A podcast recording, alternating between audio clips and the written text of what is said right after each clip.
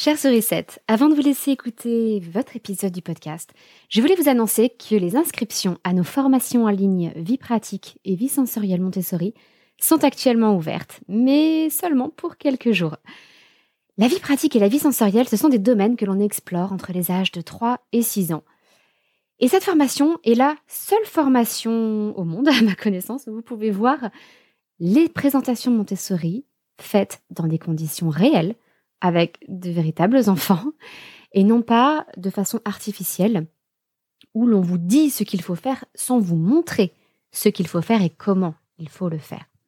C'est donc une opportunité exceptionnelle de voir comment on peut réagir à l'attitude des enfants tout au long de ces présentations de vie pratique et de vie sensorielle.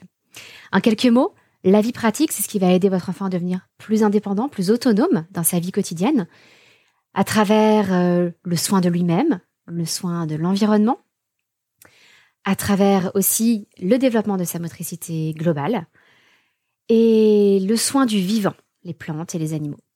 La vie sensorielle concerne le raffinement des sens, tout le travail sur les formes et les couleurs, par exemple, mais aussi les sons, les poids, les goûts, les odeurs, bref, tout ce que les sens ont à offrir à nos enfants pour découvrir le monde. La pédagogie Montessori n'a plus à faire ses preuves. Je pense que si vous écoutez ce podcast, c'est que vous êtes convaincu de ses vertus. Euh, ces vertus ont été prouvées par des enquêtes, des études au niveau des neurosciences. Donc si vous voulez ce qu'il y a de mieux pour votre enfant, que ce soit en parallèle de l'école, que ce soit pendant que vous les gardez à la maison, que ce soit en instruction en famille, eh bien je vous encourage vivement à aller consulter les formations vie pratique et vie sensorielle Montessori. Tout se passe en ligne, à votre rythme, de chez vous. Donc c'est ce qui vous offre le moins de contraintes avec le plus d'opportunités d'apprentissage. Si vous voulez en savoir plus, le lien est dans les notes de l'épisode que vous êtes en train d'écouter. Et maintenant, je vous laisse à l'écoute de votre podcast. À très vite!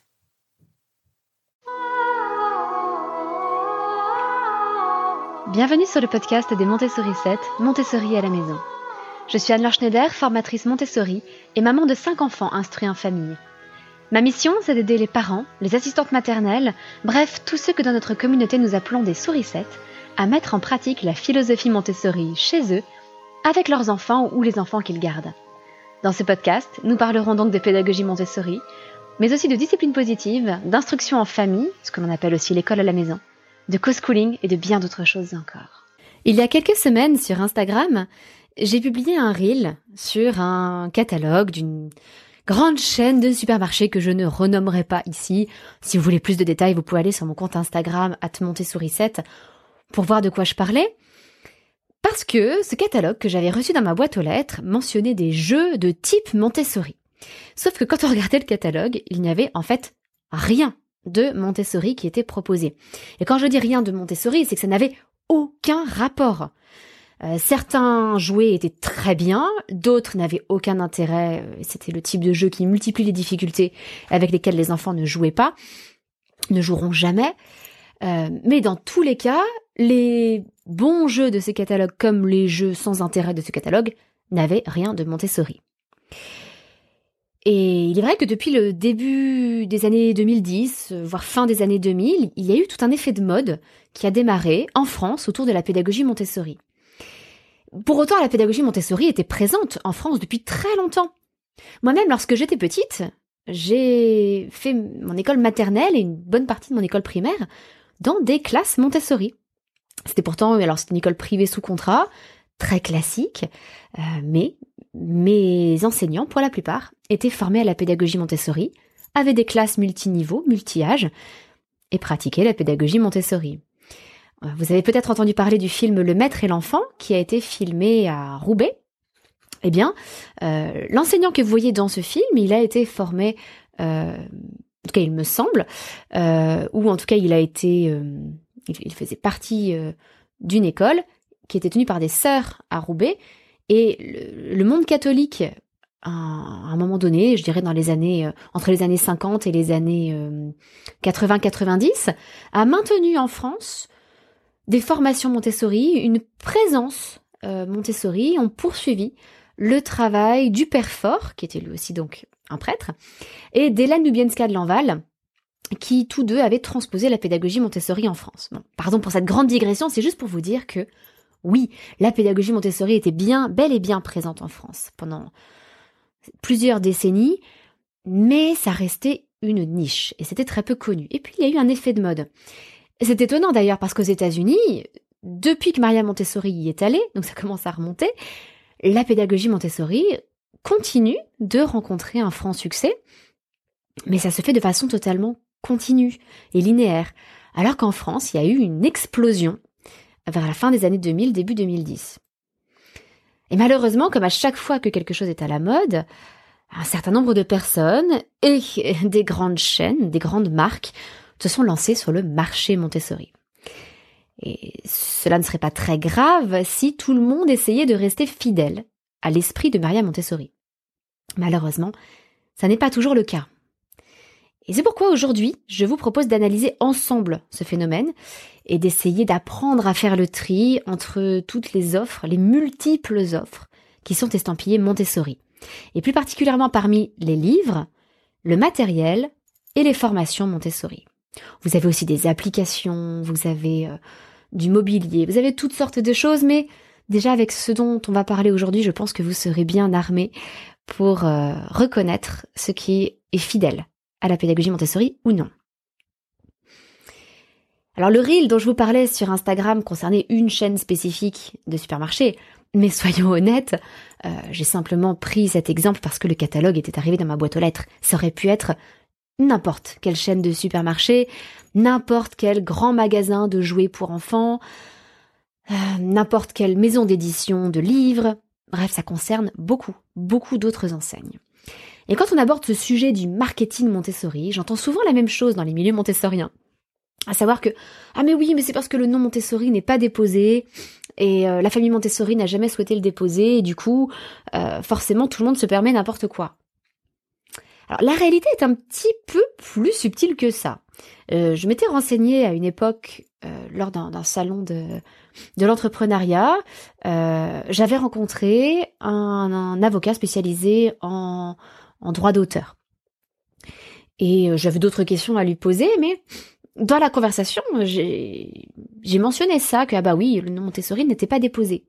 Et il m'a corrigé, non, non, en fait, Montessori c'est un nom de famille. Donc par nature, il est entre guillemets déposé. C'est-à-dire que on ne peut pas utiliser ce nom de famille n'importe comment. Alors évidemment, si vous avez, je sais pas, une boutique d'électroménager et que vous l'appelez, euh, que vous vous appelez Montessori, vous avez tout à fait le droit de l'appeler euh, Montessori électroménager. C'est votre nom de famille. Mais vous ne pouvez pas utiliser le nom de famille Montessori dans le domaine de la pédagogie euh, n'importe comment. Donc en fait, ce nom, c'est comme s'il était déjà déposé. Simplement, il faudrait faire respecter ce droit d'auteur. Ce, c'est pas vraiment un copyright, mais c'est un petit peu comme un copyright. Et ça, c'est le rôle de la famille Montessori, les descendants de Maria Montessori. Par exemple, de Montessori. Ça pourrait être le cas. Mais que ce soit Rénilde qui est très investi dans le, la, suite, la, la postérité de Maria Montessori ou l'AMI, l'Association Montessori Internationale, personne n'a trouvé ça souhaitable d'aller faire respecter le droit d'auteur. Parce que comment faudrait-il le faire? En fait, il faudrait tout simplement attaquer en justice toutes les personnes qui emploient à tort le nom de Montessori pour des choses qui n'ont rien à voir avec la pédagogie de Maria Montessori. Bien évidemment, il y a une question de moyens derrière. Ça voudrait dire prendre un avocat, aller en justice pour chaque infraction. Et comme il y a un effet de mode, eh bien malheureusement, ça voudrait dire beaucoup, beaucoup, beaucoup de procès. Et donc des frais d'avocat absolument phénoménaux. Pour autant, c'est une piste à creuser parce que je pense que si on poursuivait certaines grandes enseignes, les dommages et intérêts pourraient être considérables, ça pourrait renflouer la MI. Je dis ça, je ne dis rien. Mais c'est aussi, euh, je pense, une source de difficulté parce que ça voudrait dire se porter euh, comme juge et arbitre de ce qui est Montessori et de ce qui n'est pas Montessori. Et c'est un petit peu difficile parce que qu'est-ce qu'on met dans la catégorie Montessori? Est-ce qu'on prend uniquement le pur Montessori, c'est-à-dire ce qui a été imaginé, inventé par Maria Montessori, peut-être aussi par son fils Mario Montessori? Mais jusqu'où est-ce qu'on va? Est-ce qu'on étend ça à du matériel euh, imaginé par euh, l'association Montessori internationale? Et est-ce qu'on élargit ou pas à ce qui respecte la pédagogie Montessori, même si ça n'est pas du matériel propre et spécifique à cette pédagogie. Par exemple, pour les tout petits, il existe des animaux ou des petites voitures à tirer. Vous savez, avec une petite corde euh, pour euh, que l'enfant qui commence à marcher puisse tirer quelque chose derrière lui. Eh bien, ça n'est pas à proprement parler du matériel Montessori. Il n'empêche que dans une ambiance Montessori de communauté enfantine, pour les enfants, ou même de fin du nido, pour les enfants qui commencent à marcher, vous trouverez ce genre de matériel. Parce que c'est une incitation à marcher. Ça fait donc partie des éléments euh, euh, compatibles avec la motricité libre, qui est un des principes fondamentaux de la pédagogie Montessori pour cette tranche d'âge-là. Euh, le couteau à lame ondulée, pour les enfants un petit peu plus grands. Est-ce que c'est Montessori ou pas? Techniquement, c'est juste un ustensile de cuisine. Si vous ne voyez pas ce que c'est, surtout cherchez sur internet, tapez, vous verrez une image, couteau à lame ondulée. C'est génial parce que c'est un couteau qui permet euh, réellement de couper des choses, mais vous ne pouvez pas vous couper avec. Vous pouvez essayer, j'ai déjà, j'en ai déjà fait la démonstration à mes enfants. Vous pouvez essayer de vous couper les doigts avec ce couteau, ça ne fonctionnera pas. En revanche, ça coupe tout. Euh, même les carottes qui sont très dures. Alors les petits enfants ne vont pas découper des carottes avec, mais vous pouvez découper euh, la banane, des courgettes, du concombre, euh, à peu près tout et n'importe quoi. Donc ça n'est pas à proprement parler du matériel Montessori, pour autant ça a tout à fait sa place sur un site Montessori, une boutique Montessori, parce que ça développe l'autonomie de l'enfant, ça peut être prétexte à une activité de vie pratique. Donc ça n'est pas du pur Montessori, mais c'est du Montessori euh, adjacent du Montessori plus que compatible même. Ça s'intègre à une ambiance Montessori. Et si vous montez un petit peu encore dans les tranches d'âge, il y a des débats chez les Montessoriens sur certains matériels. Quelle couleur va-t-on utiliser? Quelle taille? Etc. Donc, il est difficile de faire le tri dans tout ça. Et il est difficile pour euh, l'AMI ou pour les descendants de la famille Montessori de, de se porter comme juge de ce qui va relever de la pédagogie Montessori ou pas. Ils ont préféré laisser les choses ouvertes et c'est quelque part tout à leur honneur parce que je pense que ça respecte les désirs de Maria Montessori. Maria Montessori répétait beaucoup à la fin de sa vie, ils n'ont rien compris. Ils n'ont rien compris. Et elle disait beaucoup ça parce que les gens restaient figés sur ce qu'elle avait prévu, imaginé, euh, programmé pour les différentes tranches d'âge, sans réaliser que tout le matériel scientifique euh, qui fait partie de la progression Montessori. Déjà, il, n'est pas uniquement l'invention de Maria Montessori. Elle a récupéré du matériel euh, euh, sensoriel qui venait de d'Itard ou de Séguin. Elle l'a adopté, mais c'est pas elle qui l'avait inventé. et on peut très bien imaginer beaucoup, beaucoup de nouveaux matériels qui respectent parfaitement les critères d'une activité Montessori, mais auquel Maria Montessori n'avait pas pensé. Et donc elle était assez désespérée à la fin de sa vie de voir que les gens euh, devenaient en fait des intégristes de sa pédagogie et ne n'imaginaient rien d'autre, ne voulaient, voulaient figer sa pédagogie telle qu'elle l'était au moment où Maria Montessori était âgée et allait bientôt mourir, sans chercher à poursuivre son travail. Et ça, ça l'a désespéré. Donc, je trouve assez naturel au final que l'AMI laisse cette ouverture et permette à des gens de créer de nouveaux matériels. Malheureusement, dans tout ça, il y a beaucoup de déchets, euh, des choses qui sont totalement inutiles et n'ont rien à voir avec la pédagogie Montessori. Il y a des choses qui sont un peu mensongères, c'est-à-dire qui peuvent être utiles, qui peuvent être de très beaux jeux. Euh, par exemple, sur le, le, reel dont je vous parlais, il y avait un, un arc-en-ciel euh, coloré qui ressemble aux arc-en-ciel de Grims. C'est un magnifique jeu libre, l'arc-en-ciel de Grims. Je ne dis pas que ce jeu est inutile, bien au contraire. Simplement, ça n'est pas du matériel Montessori parce que euh, c'est du jeu libre. Le matériel pour une activité Montessori, il est conçu pour être utilisé d'une certaine façon et il a un objectif d'apprentissage. Le principe même du jeu libre, c'est qu'il n'y a pas d'objectif d'apprentissage.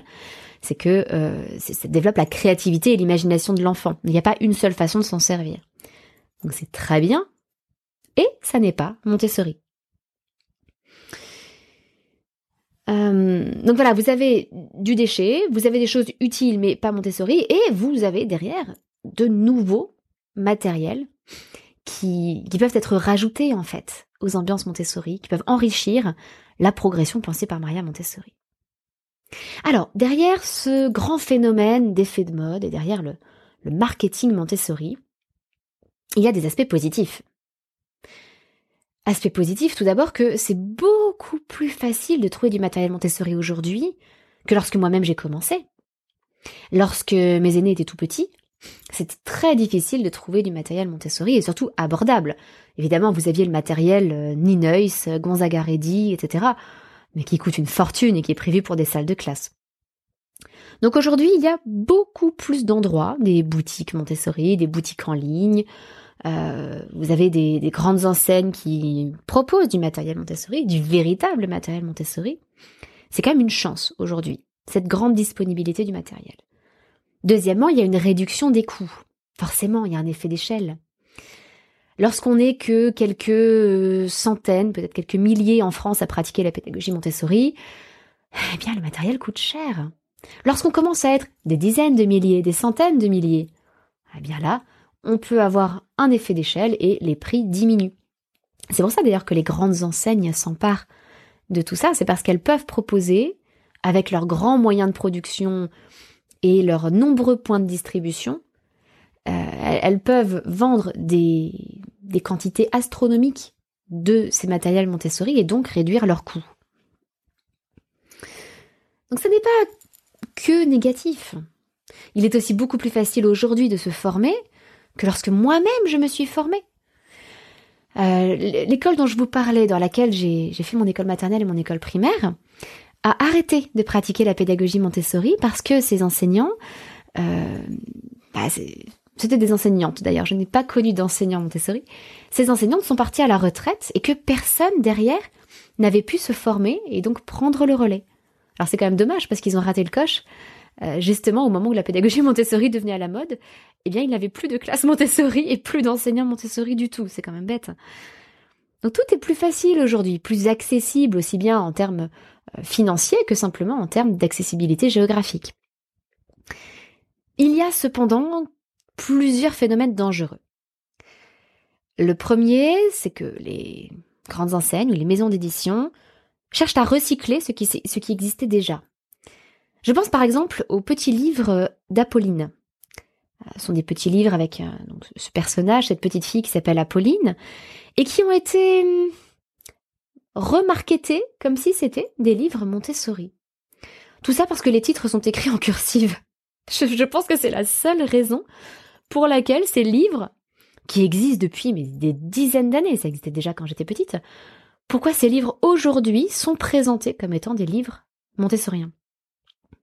À part le titre qui est en cursive, euh, l'intérieur est en script, l'esprit est parfois très très moyen, le langage est limité, euh, l'environnement dans les histoires qui sont racontées n'a rien de montessorien, de respectueux de l'enfant, etc. En fait, il n'y a aucune raison d'appeler ces livres Montessori. Mais ils les ont recyclés euh, avec sur la page de couverture, avec les conseils d'une éducatrice Montessori. Donc il y a une éducatrice Montessori qui s'est retrouvée embarquée là-dedans, à devoir, et on s'en rend compte parfois c'est, euh, que c'est un peu inconfortable pour elle, à devoir euh, aller chercher dans le livre quelque chose qui pourrait vaguement être montessorien.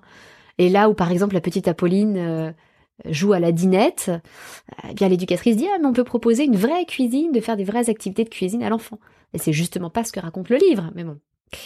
Donc ça c'est du recyclage et ça existe beaucoup, en particulier dans les livres, plutôt que de faire écrire de nouveaux livres parce que ça demande ça demande beaucoup de travail. Eh bien on réutilise des livres euh, et puis on change un petit peu le, le positionnement marketing comme on dit. Autre phénomène dangereux, les enseignes s'amusent à faire appel à des gens qu'ils connaissent déjà en leur demandant cette fois-ci de faire du Montessori. Le problème, c'est que ces gens ne sont pas formés à la pédagogie en général, à la pédagogie Montessori. Donc c'est une catastrophe. Parce que tout ce que l'on obtient, c'est une espèce de vernis Montessori sur des choses qui n'ont rien à voir. Et c'est là qu'on trouve beaucoup d'incohérences, beaucoup de choses franchement problématiques, Vous avez des livres parascolaires, par exemple, qui s'affichent comme étant Montessori. Vous avez des, revues qui s'affichent comme étant Montessori, alors qu'en fait, à l'intérieur, euh, euh, ça n'a rien de Montessori. Ou alors, on prend des éléments qui donnent l'image Montessori. Par exemple, on va prendre les voyelles et, les consonnes en rouge et bleu avec deux couleurs différentes. Et hop, ça y est, c'est du Montessori. Ben non, non, ça c'est pas euh, c'est pas ça qui fait euh, qu'une activité autour des lettres va être Montessori. Donc ça, ça devient vite une catastrophe. Autre problème également, c'est que les grandes enseignes s'amusent à copier du matériel Montessori. Ma foi, pourquoi pas? Euh, Je sais que c'est un débat qui est compliqué parce que c'est un peu le même débat que pour les, génériques, pour les médicaments. D'un côté, on est tous contents de payer notre matériel Montessori moins cher parce que c'est une grande enseigne qui, qui le copie. D'un autre côté, c'est un peu embêtant pour les gens qui créent du matériel. Euh, ça décourage l'innovation. Parce que la personne qui crée du matériel, un peu comme les, laboratoires, je, ne plains pas les laboratoires pharmaceutiques, hein, mais un peu comme les laboratoires qui créent des médicaments, euh, c'est eux qui font tout le travail de recherche et de développement. Et derrière, il y a des gens qui copient leur travail et en tirent de gros bénéfices sans avoir investi dans la recherche et le développement. Donc c'est un petit peu dommage parce que vous avez des, des gens euh, de grande qualité hein, qui poursuivent le travail de Maria Montessori, qui font, euh, je pense à des gens comme Marie-Hélène Barbier, euh, Agnès Putou, vous avez des gens qui, font vraiment un travail de recherche pédagogique, d'innovation pédagogique. Sauf que derrière, si une grande enseigne copie leur matériel, ben forcément c'est la grande enseigne qui va vendre et eux n'en tireront pas de bénéfices. Donc ça peut être un petit peu dommage. Mais le gros souci surtout, lorsque parce que vous allez me dire que maintenant la tour rose Montessori, euh, ça doit faire, euh, je pense que c'est déjà Séguin ou Itard qui l'avait inventé et pas Maria Montessori. Bon, on peut se dire que depuis le temps, ça peut être passé dans le domaine public, mais c'est comme les livres. Sauf que même ce matériel qui est ancien, eh bien, les grandes marques le copient en faisant des variations. Alors, ça peut être des variations assez innocentes, par exemple la couleur des encastrements plans quand vous avez un disque, un carré, un triangle. Euh, normalement, ils sont aux couleurs primaires, euh, bleu, rouge, jaune.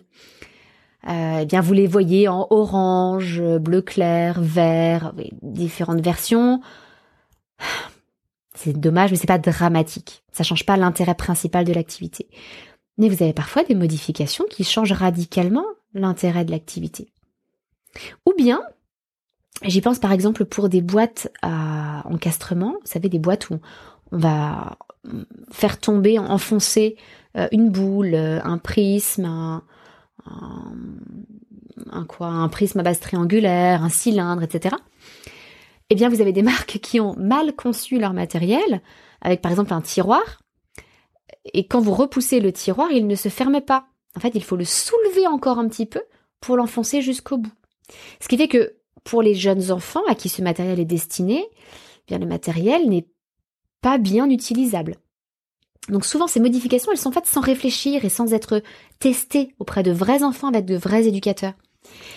Et c'est là que, euh, bah, malheureusement, on a du matériel qui est au final de qualité inférieure. Et pas seulement au niveau du, du, bois, de la fabrication, de la qualité des matériaux, mais aussi au niveau de l'intérêt pédagogique. Et puis, dernier grand danger, eh bien, n'importe qui se lance à faire des formations. Parfois seulement après avoir suivi euh, un stage ou une semaine de stage, sans aucune expérience, mais qui se disent bah ça y est, j'ai appris la pédagogie Montessori, je sais tout ce qu'il y a à savoir, donc je n'ai plus qu'à aller recracher ce que je viens d'apprendre euh, auprès de, nouvelles personnes et ça me fera un revenu. Alors je ne vous mens pas, hein, ça existe. Euh, j'en ai même eu moi parmi mes propres stagiaires. Et voilà, c'est bon, vaut mieux en rire qu'en pleurer. Hein, c'est c'est un peu dommage et je pense que la différence, elle se fait très vite. Et je vais vous expliquer d'ailleurs comment faire le tri aussi entre les formations. Mais euh, malheureusement, tout ça vient enrichir ce phénomène de marketing Montessori et du coup, une crise de confiance envers tout ce qui est estampillé Montessori. Euh, et la plupart des gens se disent mais prouvez-moi que vous êtes vraiment montessorien, que ce que vous faites est vraiment montessori. Et malheureusement, il n'y a pas de label, il n'y a pas de tampon. Et, d'ailleurs, la plupart des labels existants, euh, comme je vais vous le montrer, n'apportent rien, malheureusement. Alors, comment concrètement, du coup, faire le tri au milieu de tout ça pour ne pas tomber dans ces pièges? Alors, je vais vous parler des livres, du matériel euh, et des formations. On va commencer par les livres. Alors, en ce qui concerne les livres de lecture pour les enfants, ça, j'en reparlerai la semaine prochaine parce que c'est encore un, gros sujet. Il y a beaucoup à dire rien que là-dessus. Euh, donc, ça méritera son propre épisode de podcast. Concernant, en revanche, les livres scolaires, en fait, les livres à destination des parents, euh, pour euh, faire, des, faire faire des exercices à leurs enfants, les livres un peu parascolaires, ou les livres comme des essais ou des, exposés sur la pédagogie Montessori.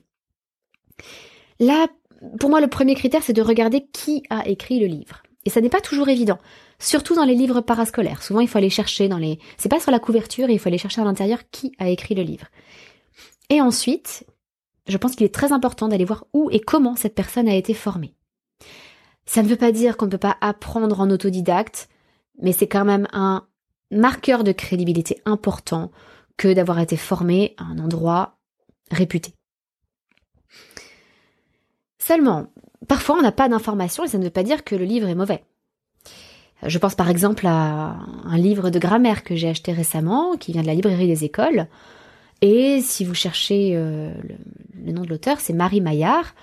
Et eh à part le fait qu'elle ait écrit un livre sur l'école à la maison, donc déjà vous voyez qu'elle a de l'expérience, euh, je crois qu'il était écrit qu'elle avait pratiqué l'instruction en famille depuis dix ans. Bon, je considère que c'est déjà une expérience intéressante, mais ça ne me dit pas où et comment elle a appris. Eh bien, dans ces cas-là, vous pouvez demander conseil sur des groupes Facebook, par exemple, et auprès de personnes à qui vous faites confiance. Dans l'accompagnement que je propose, par exemple, qui est une communauté euh, de familles qui euh, veulent pratiquer une parentalité Montessori ou faire de l'instruction en famille et du co-schooling et ou du co-schooling Montessori. Ça arrive très souvent qu'on me dise ah j'ai vu ça. N'importe quel livre, formation, etc. Euh, qu'est-ce que vous en pensez? Il n'y a aucun problème, ce sont des questions auxquelles j'aime beaucoup répondre, parce que souvent ça me permet de découvrir des, choses que je ne connaissais même pas, hein, parce que je vais être très franche, avec tout ce qui sort, qui porte le nom Montessori aujourd'hui, je ne connais pas tout et je n'ai pas d'avis sur tout. Mais l'avantage, c'est que très souvent, on peut feuilleter, par exemple, sur Amazon. Donc, je me je feuillette le livre, je me fais assez rapidement une idée en général, euh, et je peux du coup conseiller les gens, leur dire, bah, là, là, clairement, c'est c'est du vernis Montessori, mais ce n'est pas montessorien. Euh, là, au contraire, c'est quelqu'un euh, que je connais, qui est très fiable. Ou là, le contenu est très fidèle, c'est très intéressant, il y a des bonnes idées d'activité, etc. Donc voir qui a écrit le livre, comment il a été formé et ne pas hésiter à demander conseil à des personnes de confiance. Deuxièmement, concernant le matériel. La première chose, ce serait de connaître les critères qui font qu'un matériel peut être qualifié de Montessori ou non. Alors j'ai fait une mini-série en vidéo, c'est sur ma chaîne YouTube. Euh, vous pouvez taper sur internet euh, comment reconnaître du matériel Montessori. Je crois que c'est la première playlist qui s'affiche. Il y a six petites vidéos. Euh, et je vous mets le lien d'ailleurs dans les notes de cet épisode aussi pour que vous puissiez le retrouver plus facilement. Mais en résumé, je vous invite quand même à aller voir les vidéos, elles sont très courtes, en général elles durent euh, entre 5 et 9 minutes. Voilà les critères en résumé pour qu'un matériel puisse être considéré comme Montessori. 1. Une taille adaptée à l'enfant. Jusque là ça va. 2. Un matériel qui isole la difficulté. Et ça c'est peut-être le critère le plus important, ou en tout cas celui qui va permettre de faire le plus de tri entre tout ce qui est affiché comme étant Montessori. Une seule difficulté à la fois. Donc si vous regardez mon reel sur Instagram, il y avait dessus un jeu euh, où il fallait mettre dans... Euh, enfin, un peu comme des encastrements, il fallait mettre des formes avec différentes couleurs, il y avait différentes formes, il y avait différentes tailles de, de formes. Autant vous dire que c'est un matériel qui a trois, voire quatre difficultés. Il y avait beaucoup de choses différentes. Vous pouvez me faire confiance de ma propre expérience, euh, de l'expérience de mes enfants qui ont qui ont eu à leur disposition certains jouets comme ça qui multipliaient les difficultés, c'est un matériel qui n'est pas utilisé par les enfants. Parce que quand il y a trop de difficultés, l'enfant à qui ce matériel est destiné n'a pas la compétence pour le faire. Et lorsqu'il a grandi et qu'il pourrait le faire, euh, il n'a plus d'intérêt pour ce matériel qui, a un style de, matériel de jouet pour bébé. Donc vraiment, un matériel qui isole la difficulté, c'est très important. Pourquoi est-ce que la tour rose de Maria Montessori est rose, unie? Alors qu'on trouve des tas de cubes, euh, de tours avec des cubes à empiler, comme ça, avec la taille qui se réduit Bien, tout simplement parce que s'il y avait des couleurs en plus, euh, le, critère pour faire l'activité, ce serait pas forcément la taille des cubes. Les enfants pourraient s'amuser à retenir qu'on met le cube jaune, puis le bleu, puis le rouge, puis le jaune, puis le bleu, puis le rouge. Donc ça n'est pas un, ça ne serait pas un bon matériel. Alors que la tour toute rose isole la difficulté, on ne fait les choses qu'avec la dimension de chaque cube. Troisièmement, il faut que le matériel soit concret, sensoriel autant que possible, puisse manipuler. Euh, la main est le premier outil du cerveau, en fait. Il faut aussi que ce matériel soit autocorrectif, en matériaux de qualité, et qu'il respecte la cohérence de l'ensemble du matériel Montessori. Par exemple, les codes couleurs, je vous en parlais tout à l'heure pour les consonnes et les voyelles. Euh, par exemple, le code couleur pour euh, les barrettes de perles qui représentent les différentes quantités. Le code couleur pour les symboles de grammaire, etc. Il y a une certaine cohérence à conserver, sinon les enfants vont être perdus. Donc je vous récapitule ces six critères. Une taille adaptée à l'enfant, un matériel qui isole la difficulté, qui est concret. Euh, quatrièmement, pardon, qui est autocorrectif. Cinquièmement, en matériaux de qualité. Le bois, par exemple, hein, mais pas seulement. Et six, qui respecte la cohérence du reste du matériel Montessori. Donc, si vous avez encore des doutes, allez voir ma mini-série sur YouTube. Ça se regarde très très vite. Je vous montre des exemples en vidéo, des exemples de choses qui sont Montessori, des exemples de choses qui ne sont pas Montessori, et vous y verrez tout de suite plus clair. Venons-en maintenant aux formations. Comme je vous le disais, n'importe qui peut se lancer et faire des formations Montessori. Et le problème, c'est que des choses comme Calliope, même si c'est normalement un label de qualité, ça n'est pas un bon critère. Je vais vous expliquer pourquoi. Il y a, il y a quelques temps, j'ai, j'ai fait une formation, j'ai assuré une formation dans laquelle je prenais le relais d'une éducatrice qui ne, une formatrice qui ne pouvait pas assurer une journée de formation. Donc je ne nommerai pas ni la formatrice, ni l'endroit où j'ai fait la formation, ni euh, le, centre de formation avec qui euh, j'ai travaillé. Euh, simplement, ce centre de formation est certifié Calliope, les formations sont certifiées Calliope.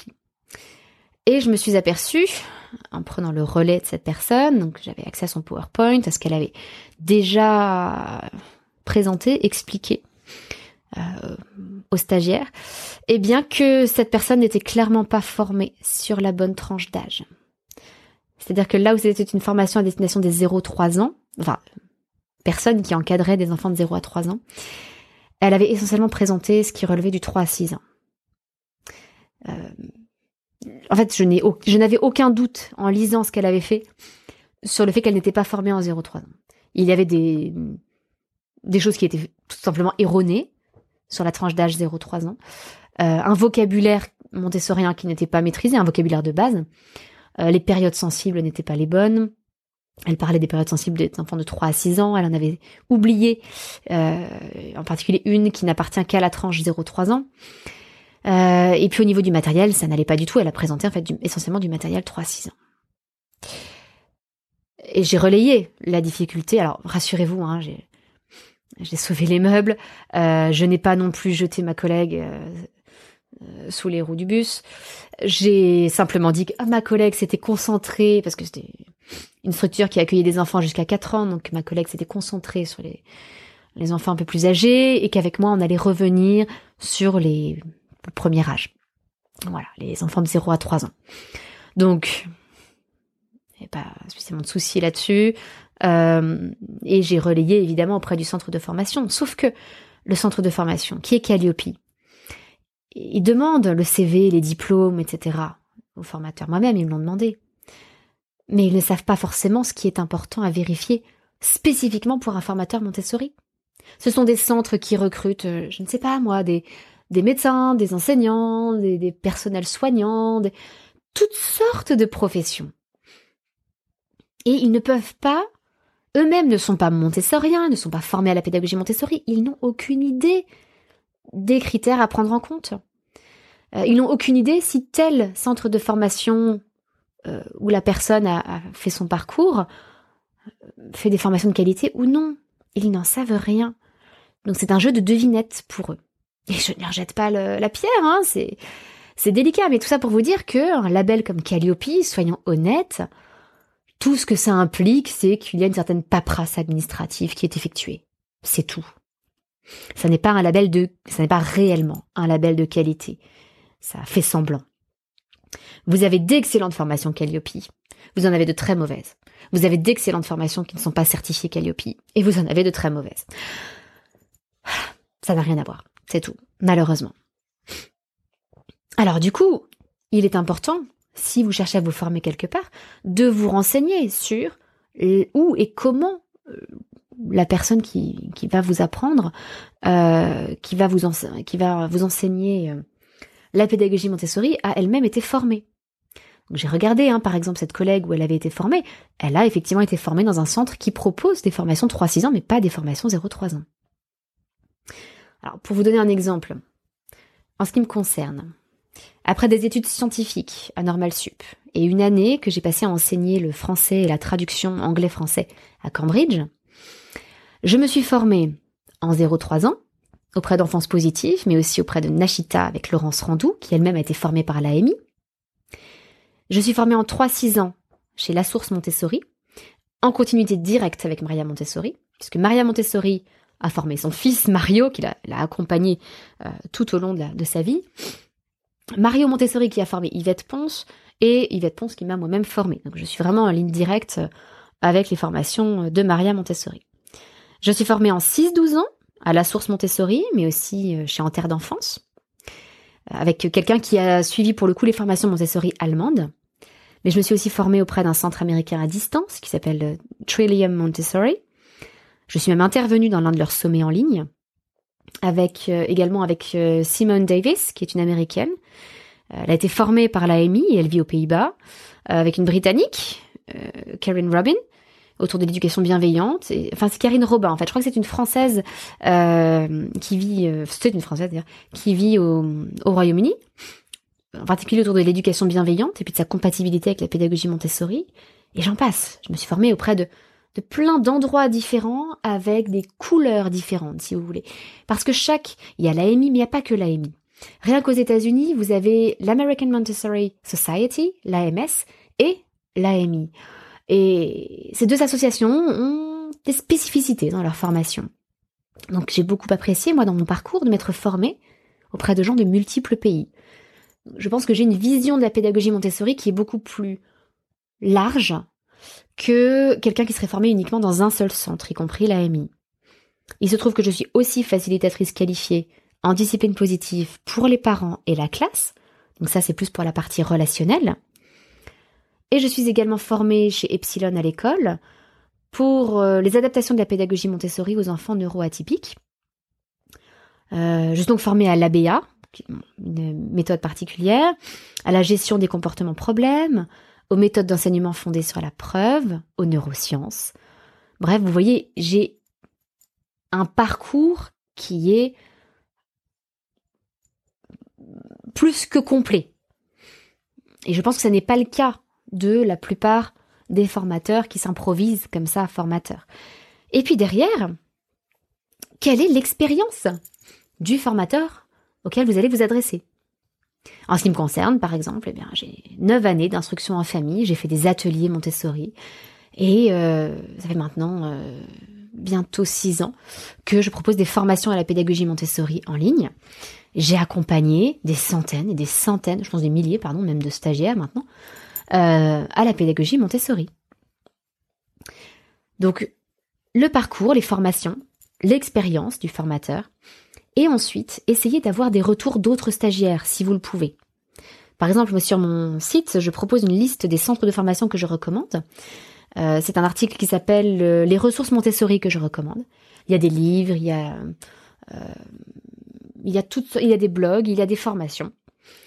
Et les centres que je recommande sont ou bien des centres dont j'ai moi-même fait l'expérience, et je les recommande à 100%, ou alors euh, des centres sur lesquels je n'ai vu que, ou je n'ai entendu que des retours positifs. Il y a parfois des centres sur lesquels euh, j'entends quelques retours positifs, mais d'autres qui sont négatifs, donc je ne les recommande pas, je ne prends pas le risque, tout simplement. Ça veut dire que ma liste n'est pas exhaustive. Il existe très certainement d'autres centres de qualité, mais ceux que je recommande, j'en suis sûre. Je, mets ma crédibilité personnelle derrière ces centres-là. Alors vous voyez que je suis quand même euh, ouverte parce que moi-même en tant que formatrice, je recommande d'autres centres de formation.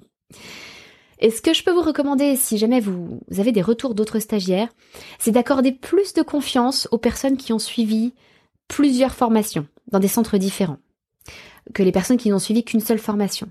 Parce que les personnes qui découvrent la pédagogie Montessori dans un centre en particulier, eh bien, un petit peu comme les centres de formation Calliope, là, ne savent pas forcément que ça peut être mieux. Ne savent pas, n'ont pas de point de repère pour dire si leur, centre de formation était de bonne qualité ou pas.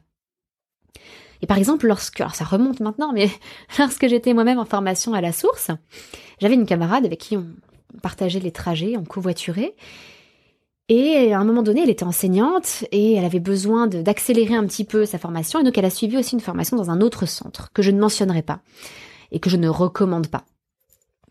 Donc je mentionne ce que je recommande, mais j'évite de mentionner ce que je ne recommande pas. Euh, sauf si on me le demande explicitement, euh, si on me demande explicitement si tel centre est de qualité ou pas. Euh, à ce moment-là, j'explique pourquoi ils ne sont pas de qualité. Et cette personne me disait, mais en fait, c'est beaucoup trop rapide. En, je crois qu'en une semaine, ils étaient censés voir toute la formation Montessori 3-6 ans. Euh, on ne voit pas la moitié du matériel. on voit le matériel, mais on voit pas les présentations. Et concrètement, je sors de cette semaine-là. Eh bien, je ne vais pas pouvoir. Elle était censée être recrutée dans une école Montessori à la rentrée qui suivait. Eh ben, je suis pas plus avancée que ça parce que je peux, je ne peux pas présenter ce matériel aux enfants de ma classe. Je ne, je ne me sens pas compétente. Donc, c'était une semaine perdue. Elle a continué sa formation à la source, hein, et, euh, et, ça s'est bien passé par la suite, mais c'était très frustrant pour elle. Mais justement, elle avait pu comparer à ce qu'elle recevait à la source, et non pas se dire, ah bah ça c'est le mieux qui existe parmi les formations Montessori, donc je m'en contente. Elle savait qu'il ne fallait pas s'en contenter. Donc je récapitule un peu pour les formations. Renseignez-vous sur les formateurs, où et comment ont-ils été formés, quelle est leur expérience, et quels sont les retours d'autres personnes qui ont suivi leur formation? Ça, c'est vraiment fondamental. C'est pour ça que moi-même, sur mon site, j'affiche les commentaires, les avis des personnes qui ont suivi mes formations. Tous ceux qui ont suivi mes formations peuvent laisser un avis, euh, mettre un nombre d'étoiles, euh, mettre, euh, des commentaires. Et donc, je vous invite à aller voir. C'est, l'un des bons moyens de se rendre compte de la qualité des formations. Alors, ce que j'aime bien aussi, c'est que chaque fois que j'ai fait des webinaires, j'avais des personnes qui découvraient peut-être les Montessori 7, et puis des personnes qui faisaient partie de ma communauté parfois depuis longtemps, euh, et qui, en fait, lorsque je, présentais mes formations en fin de webinaire, euh, faisaient ma propre promotion en fait, me disaient sur le chat à quel point elles avaient elles-mêmes apprécié leur formation avec moi. Donc euh, voilà, j'appréciais énormément. C'est euh, comment dire, c'est la forme la plus satisfaisante, je dirais, et la, plus efficace et la plus euh, pure et sincère de marketing, le vrai bouche à oreille. Alors tout ce que je vous ai dit, pour faire le tri parmi les livres, parmi le matériel Montessori, parmi les formations, oui, j'en suis consciente, ça demande du travail. Et ça demande du travail parce que les intérêts financiers sont contre nous. C'est comme lorsqu'on essaie de, de s'alimenter plus sainement et qu'on décrypte les étiquettes et les labels, etc. C'est compliqué, c'est lourd, ça demande du temps et de l'énergie. Alors je vous invite toujours à réfléchir à qui a intérêt à quoi. Vous voyez, par exemple, lorsque je recommande des boutiques Montessori, où l'on vend du matériel Montessori, moi, je ne suis pas influenceuse, je ne suis pas affiliée, je ne touche absolument rien si vous allez commander dans ces boutiques. Je n'ai rien à y gagner et lorsque j'achète du matériel chez eux, euh, je le paye, tout simplement. Et je teste comme ça certains matériels, certaines boutiques, mais avec mes propres deniers. Donc je n'ai rien à y gagner. Au contraire, j'ai tout intérêt à donner de bons conseils si je veux que mes stagiaires me soient fidèles. Et ça marche, puisque certaines poursuivent avec moi depuis le, le tout début en 2016. Donc réfléchissez toujours, est-ce que cette personne est influenceur, influenceuse Est-ce que cette personne est affiliée? Est-ce qu'elle a un gain financier à recommander telle ou telle chose? Et donc malheureusement, des, choses comme euh, Larousse, euh, Calliope, Nature et Découverte, ces grands noms, ce ne sont pas des labels de qualité. Ils peuvent produire des choses très intéressantes à des prix peut-être très intéressants aussi. Euh, ça, ça n'est ni un marqueur de qualité, ni un marqueur euh, de méfiance. Il n'y a pas de raison non plus de se méfier spécialement de ces enseignes et de ces marques. Il y a de très bonnes choses aussi chez elles. Mais ça ne veut pas dire, ça n'est pas un label de qualité. Ça ne veut pas dire que nécessairement ce qu'ils produisent est de qualité. Alors malheureusement, l'idéal est, est, du coup de se former soi-même, ou alors de trouver des gens de bons conseils. Je me rappelle euh, au moment où j'ai, oh, ça remonte à des années, j'étais enceinte, mon mari était euh, en mer, euh, il était militaire et partait, il avait des longs embarquements en mer. Donc je me retrouvais toute seule avec un nouveau-né, enfin avec un très jeune enfant et, et enceinte avec bientôt un nouveau-né. Et j'ai décidé d'acheter un aspirateur robot. Mais il y avait plusieurs choix, donc qu'est-ce que j'ai fait? Je suis allée voir sur un forum comment choisir, je crois que c'était choisir son aspirateur, avec des gens qui étaient mais des passionnés de la question qui avait plusieurs aspirateurs, qui en avaient testé, qui avaient d'expérience, etc. Et j'ai suivi leurs conseils. Je me suis acheté un aspirateur robot. Et puis par la suite, j'ai pu moi-même conseiller mes amis qui recherchaient aussi un aspirateur robot parce que bah, j'avais fait mes recherches et j'avais euh, euh, du coup tous les éléments que m'avaient fournis ces personnes qui étaient passionnées euh, et dont c'était le... Je sais, ça peut paraître bizarre d'être passionné d'aspirateur, mais euh, ces gens rendaient vraiment un service, euh, m'ont rendu un énorme service. Donc je, voilà, je, vous laisse un petit peu avec ces critères de, de tri, de choix. J'espère que ça vous aidera à vous faire votre, à vous forger peut-être votre propre opinion sur tout, tout ce qui est comme ça estampillé Montessori. Et si vous avez des doutes, si vous n'êtes euh, pas sûr de vous, ben j'espère pouvoir être pour vous cette personne de confiance, euh, comme euh, les gens de ce forum de passionnés d'aspirateurs, comme euh, les gens qui moi-même m'ont guidé lorsque j'ai voulu me former à la pédagogie Montessori, comme des, formateurs qui sont devenus des mentors. Voilà, j'espère devenir pour vous euh, ou être pour vous déjà cette personne de confiance et, et croyez-moi, je mettrai tout mon honneur à m'en montrer digne. Je suis à votre disposition pour ça, euh, que ce soit à travers le podcast, puisque la semaine prochaine, on va parler justement du choix de livres Montessori pour les enfants, ou que ce soit dans l'accompagnement, euh, pour un suivi plus individualisé. Comme je vous le disais, très souvent, euh, les membres de l'accompagnement me posent des questions sur ce matériel, ce livre, euh, voilà, telle ou telle chose sur lesquelles ils ont des doutes et sur lesquelles je peux les éclairer. Désolée pour la longueur de cet épisode, il y avait malheureusement beaucoup à dire sur le marketing Montessori. Je vous rappelle que tout n'est pas tout noir, hein. on a parlé aussi des avantages à cet effet de mode Montessori. Euh, quelque part, les choses sont à la fois plus faciles et plus difficiles que lorsque moi-même j'ai commencé à me former euh, au tout début de ma parentalité. C'est tout pour cette semaine. Je vous souhaite une excellente journée et je vous dis à mardi prochain, votre petite sourisette, Anne-Laure.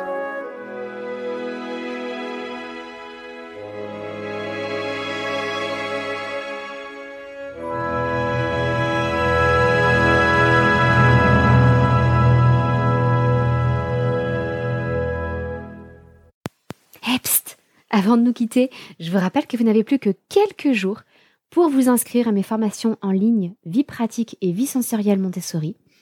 Tous les liens avec la présentation des formations, euh, les dates limites pour s'inscrire, tous les renseignements sont disponibles dans les notes de cet épisode. N'hésitez pas à suivre le lien pour en savoir plus.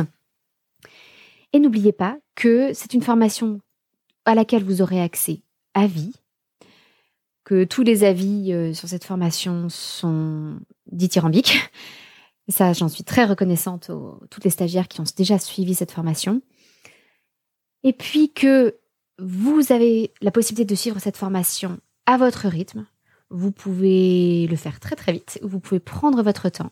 Si vous avez d'autres enfants plus tard, eh bien vous pouvez revisionner les vidéos, vous replonger dedans quand vous le souhaitez. Et en plus, je vous explique en détail comment réunir le matériel nécessaire pour les présentations ou comment le fabriquer vous-même avec des tutoriels, avec des explications sur ce à quoi il faut faire attention au niveau du choix des matériaux, au niveau de la taille des objets, etc. Pour que vous ayez tous les éléments afin de réellement mettre en pratique la pédagogie Montessori telle qu'elle est prévue, avec un matériel de qualité, mais que vous aurez réuni ou fabriqué à petit prix. Voilà, c'est tout pour aujourd'hui. Je vous souhaite une belle découverte de ces formations et je vous donne rendez-vous très vite. Au revoir.